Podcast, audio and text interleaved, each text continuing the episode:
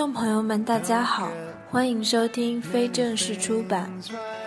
今天天气很好，但我很迷茫。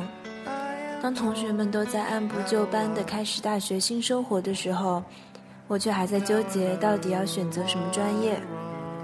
我总是会时不时冒出来一大堆主意。去了趟水族馆，就想当个兽医；去了趟宜家，就想当室内设计师；甚至去了趟律师事务所，就想要当一个律师。但仔细想想，哪个都不适合我。做兽医吧，我见不得小动物受伤的场面；做室内设计师吧，由于我是个没长性的人，根本无法做到每天对着一大堆图纸。当个兴趣爱好还行。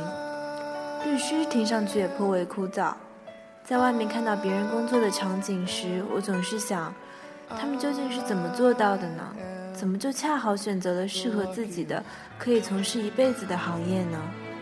后来我想了想，也许我羡慕的并不是他们的工作，而是他们对工作的态度。换言之，我羡慕的是他们心满意足的生活。在葡萄牙，就算是一个在路上的清洁工。也是边扫着地边哼歌的，因此我顿时觉得，就像一个小餐馆里的葡萄牙人对我说的那样：“You're too young to be worried。”专业什么的再慢慢去了解，更重要的是去热爱当下正在度过的每一天，更何况是像今天这样的好天气。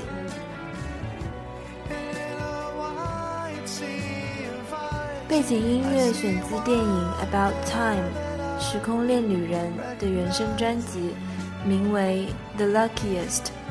我们有理由相信，我们每个人都是最幸运的。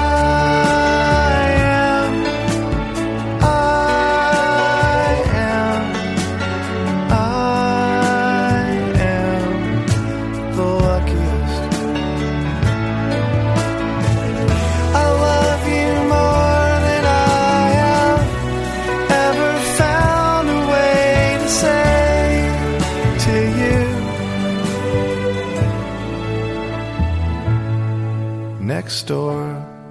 There's an old man who lived to his nineties and one day passed away in his sleep. And his wife, she stayed for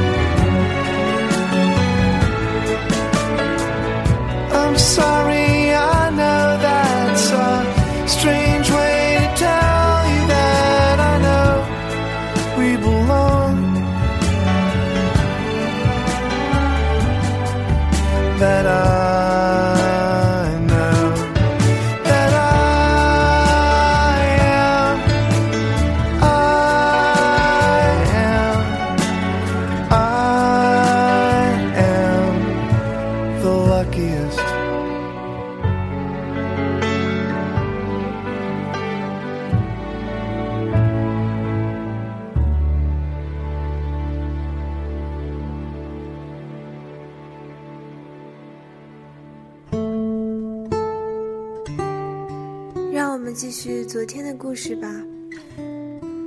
在附近的宇宙中，还有三二五、三二六、三二七、三二八、三二九、三三零等几颗小行星。他就开始访问这几颗星球，想在那里找点事儿干，并且学习学习。第一颗星球上住着一个国王，国王穿着用紫红色和白底黑花的毛皮做成的大礼服。坐在一个很简单却又十分威严的宝座上。当他看见小王子时，喊了起来：“哈，来了一个臣民！”小王子思量着，他从来也没有见过我，怎么会认识我呢？他哪里知道，在那些国王的眼里，世界是非常简单的，所有的人都是臣民。国王十分骄傲，因为他终于成了某个人的国王。他对小王子说道：“靠近些，好让我好好看看你。”小王子看看四周，想找个地方坐下来。可是整个星球都被国王华丽的白底黑花大皮袍占满了，他只好站在那里。但是因为疲倦了，他打起哈欠来。国王对他说：“在一个国王面前打哈欠是违反礼节的，我禁止你打哈欠。”小王子羞愧地说道：“我实在忍不住，我长途跋涉来到这里，还没有睡觉呢。”国王说：“那好吧，我命令你打哈欠。好些年来，我没有看见过任何人打哈欠。对我来说，打哈欠倒是新奇的事儿。来吧，再打个哈欠，这是命令。这倒叫我有点紧张，我打不出哈欠来了。”小王子红着脸说：“嗯嗯。”国王回答道：“那么，我命令你，忽而打哈欠，忽而……”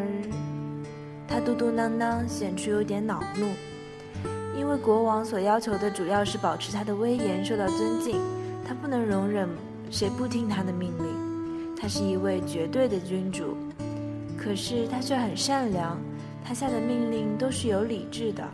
他常常说：“如果我叫一位将军变成一只海鸟，而这位将军不服从我的命令，那么这就不是将军的过错，而是我的过错。”小王子腼腆地试探道：“我可以坐下吗？”“我命令你坐下。”国王一边回答，一边庄重地把他那白底黑花皮袍大襟挪动了一下。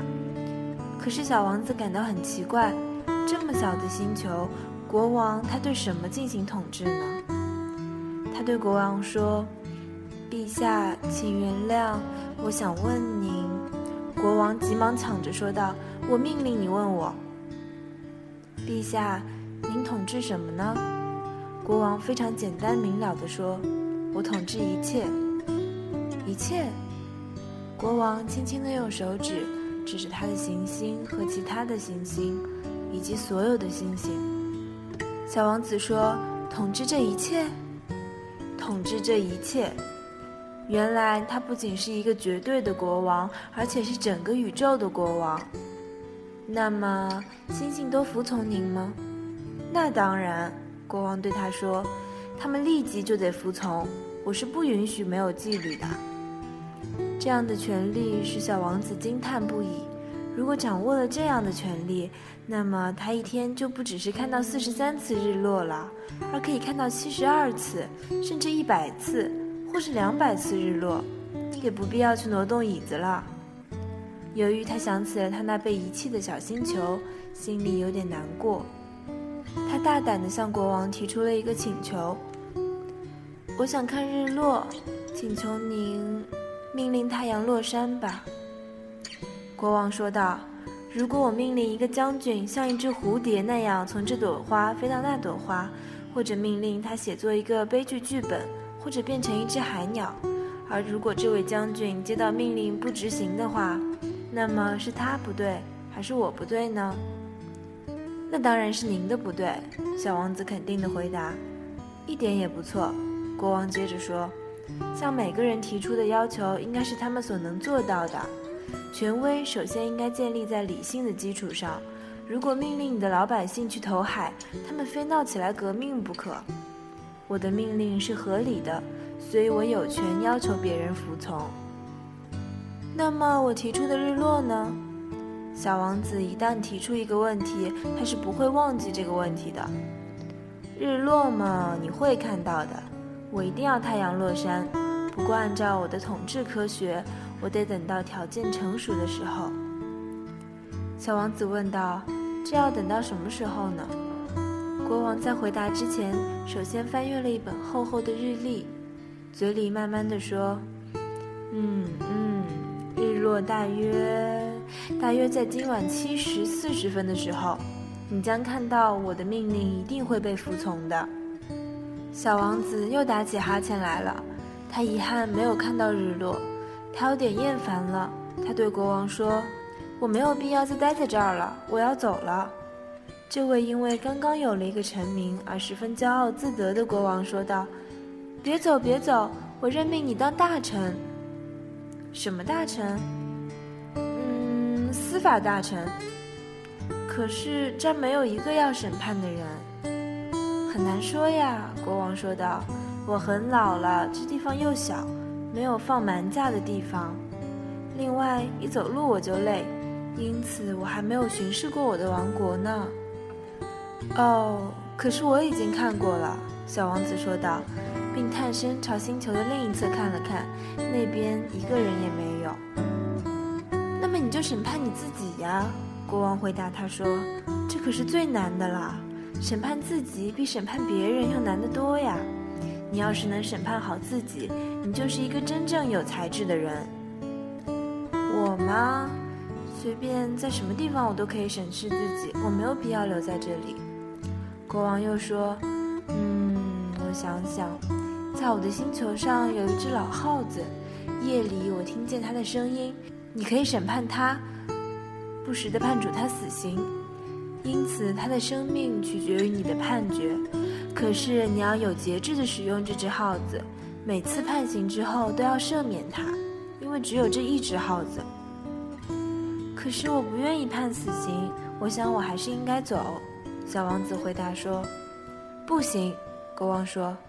但是小王子准备完毕之后，不想使老国王难过，说道：“如果国王陛下想要不折不扣地得到服从，你可以给我下一个合理的命令。”比如说，你可以命令我一分钟之内必须离开。我认为这个条件是成熟的。国王什么也没有回答。起初，小王子有些犹豫不决，随后叹了口气，就离开了。我派你当我的大臣，国王匆忙地喊道。国王显出非常有权威的样子。小王子在旅途中自言自语地说。这些大人真奇怪。那么今天的故事就讲到这里啦，各位晚安。